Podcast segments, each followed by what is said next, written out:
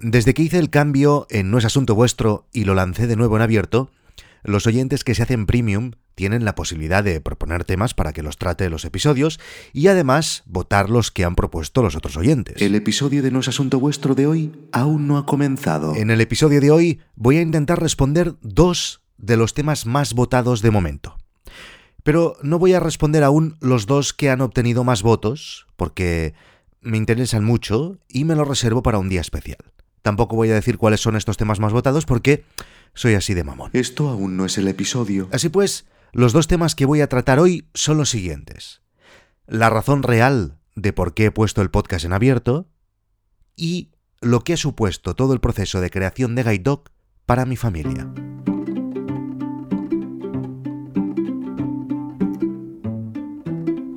Esto ya es el episodio de No es asunto vuestro de hoy.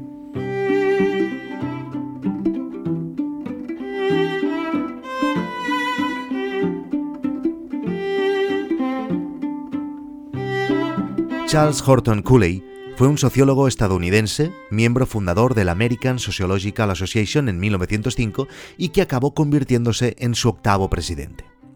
Cooley creció en el seno de una familia adinerada, pudiente.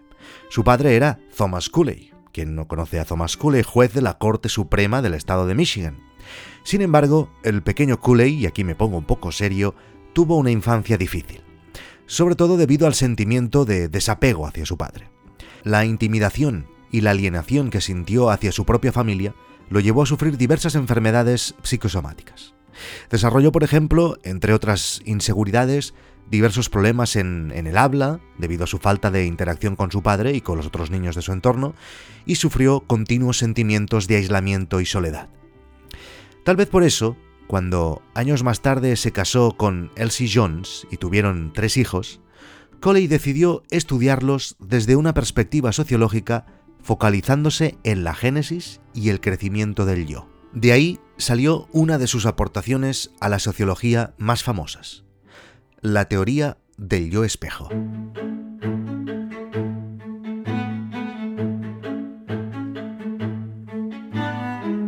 A los humanos nos cuesta mucho saltar barreras tendemos a conformarnos con lo que ya tenemos en la zona que conocemos, y aunque veamos o sintamos la perspectiva de que lo que habrá al otro lado puede que sea bastante mejor, el esfuerzo de romper esa barrera nos incomoda enormemente y nos impide disfrutar de lo que hay en el otro lado. Ya está bien así, prefiero no correr el riesgo. Me da igual lo que hay al otro lado de ese barrera, muro. Con lo que tengo, que ya conozco, me basta.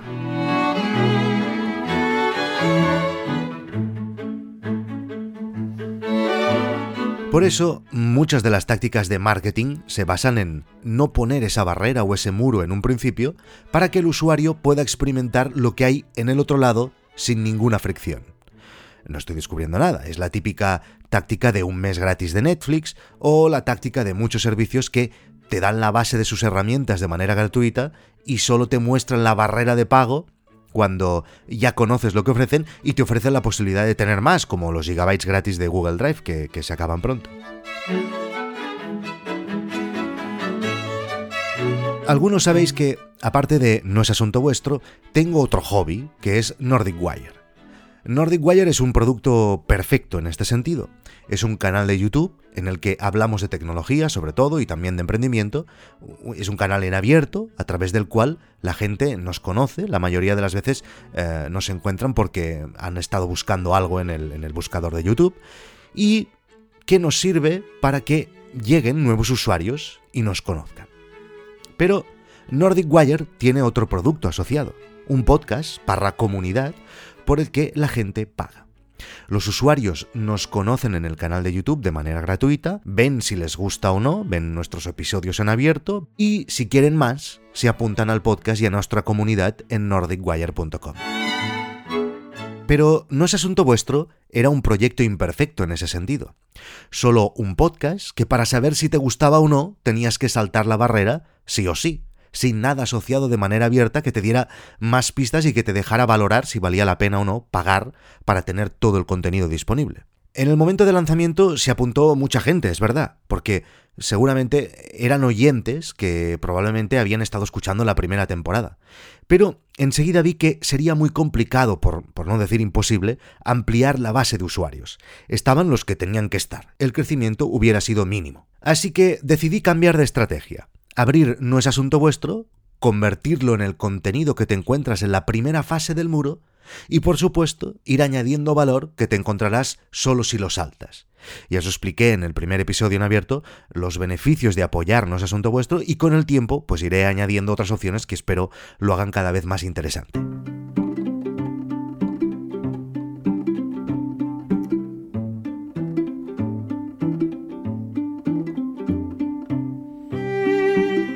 Introdujo su teoría del yo espejo en su ensayo Human Nature and the Social Order. Esta teoría afirma que la identidad, o el yo, es el resultado de aprender a vernos a nosotros mismos a través de lo que percibimos de las percepciones de los demás. Los individuos cambian su comportamiento basándose en lo que sienten que otras personas piensan de ellos, aunque no sea necesariamente cierto. De esta manera, la interacción social actúa como un espejo, ya que el sentido de uno mismo y la autoestima se construyen a partir de los demás. Por ejemplo, una persona puede entrar en una entrevista de trabajo con confianza y tratar de demostrar esa confianza. Una persona en esta situación examina con mayor frecuencia las reacciones de los entrevistadores para ver si están reaccionando positiva o negativamente a ella. Si el individuo nota reacciones positivas, como asentir con la cabeza o sonreír, esto podría desarrollar aún más el sentido de confianza en sí mismo. Si el individuo, por contra, nota reacciones negativas, como la falta de interés, esta confianza en sí mismo puede que se destruya incluso si los juicios percibidos no son necesariamente ciertos. Esencialmente, la forma en que uno se ve a sí mismo y actúa depende en gran medida de lo que el individuo cree que otras personas piensan de él. Lo he explicado cada vez que hablo de este tema. Nunca en la vida habría podido tirar adelante Guide Dog sin la ayuda de mi familia. Concretamente, y más importante, sin la ayuda de mi mujer, en todos los sentidos. En primer lugar, porque fue la primera que me animó a ello. Cuando planteas un proyecto de estas características, que puede suponer años de lucha, es fácil que te topes con número y además entendible, que te topes con numerosas dudas por parte de los que te rodean. Porque supone muchos riesgos, está claro, por ejemplo, eh, en estabilidad económica. Pero Blanca ha confiado en el proyecto 100% desde el inicio. Y nunca, nunca, nunca ha ni tan siquiera insinuado que debía tirar la toalla. Y como sabéis, ha habido muchos momentos en los que hubiera sido razonable hacerlo. Así que gracias a Blanca he tenido total soporte anímico y lo que también es sin duda indispensable para ser capaz de emprender, total soporte económico. Porque durante mucho tiempo ha estado de acuerdo en hacer la inversión que ha supuesto Guide Dog y además vivir durante años sin que hubiera ningún beneficio para la familia. Por otro lado, y esta es la mejor parte, gracias a Guide he podido disfrutar de la mejor manera posible de la aventura de ser padre. Como sabéis, el inicio de Guide coincidió con el nacimiento de mi hija. De hecho, podríamos decir que una cosa fue una de las causas importantes de la otra. Eso me ha permitido estar todas las horas que me ha dado la gana con ella. Desde su nacimiento he tenido total libertad de disfrutar de todas sus fases. No me he perdido absolutamente nada todas las primeras cosas que ha hecho, Valentina, he tenido la suerte de vivirlas. Y solo por eso ya ha valido la pena haber creado Guide Dog. Aunque todo se vaya a la mierda, eso no me lo va a quitar nadie.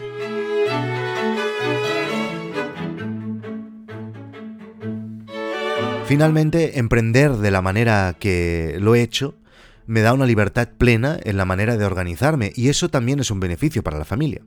Puedo hacer lo que me dé la gana, cuando me dé la gana y solo yo soy el único responsable de mis actos. Emprender tiene muchas cosas malas. Está claro, el riesgo, la incertidumbre, aunque también tiene muchas cosas positivas.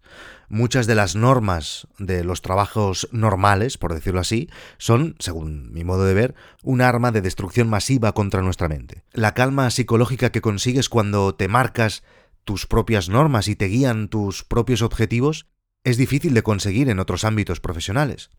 Por otro lado, todos los esfuerzos económicos, si te sale bien la jugada y si trabajas mucho, tienen su recompensa. A más riesgo de la apuesta que has hecho, más posibilidades de retorno económico.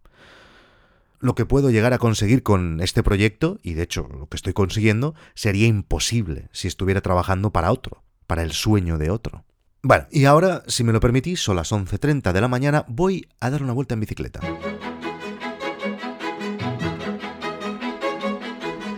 En estos momentos estamos viendo a Víctor dando una vuelta en bicicleta por un parque cercano a su casa.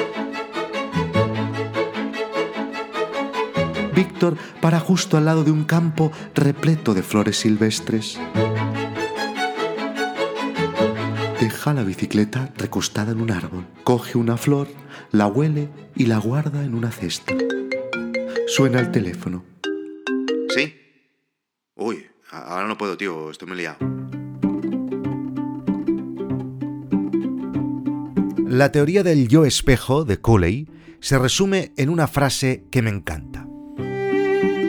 No soy lo que yo creo que soy. No soy lo que tú crees que soy.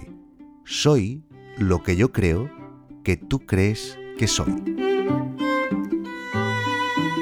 Por eso, para ser quien realmente queremos llegar a ser, es muy importante, es básico, rodearse de gente que te quiera, que crea en ti, que te haga ser mejor y que te dé la libertad de conseguir lo que quieres ser, de llegar donde tú quieras llegar.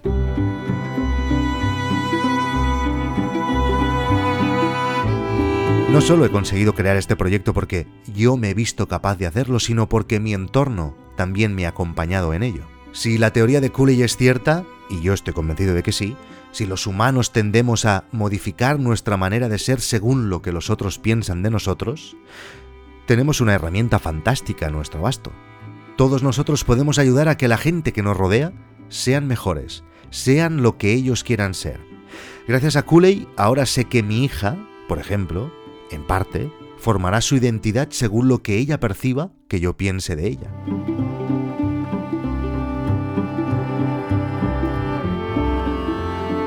¿No es eso maravilloso? ¿Veis el bien que le podemos llegar a hacer? Podemos influir en que sea lo que quiera ser. Es un gran poder, que conlleva una gran responsabilidad.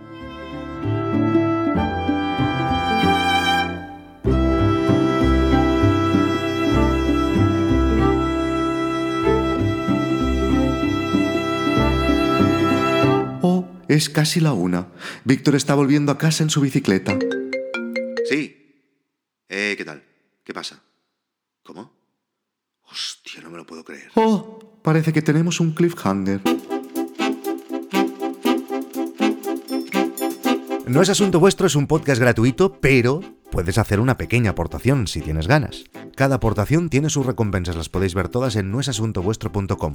Por ejemplo, una mención en este podcast. Es el caso de Daniel Primo, que quiere que lea lo siguiente. Me llamo Dani y podéis encontrar... No, espera, que lo lea el otro. Me llamo Dani y podéis encontrarme en el podcast Web Reactiva. Cada martes llega un nuevo episodio sobre programación y desarrollo web.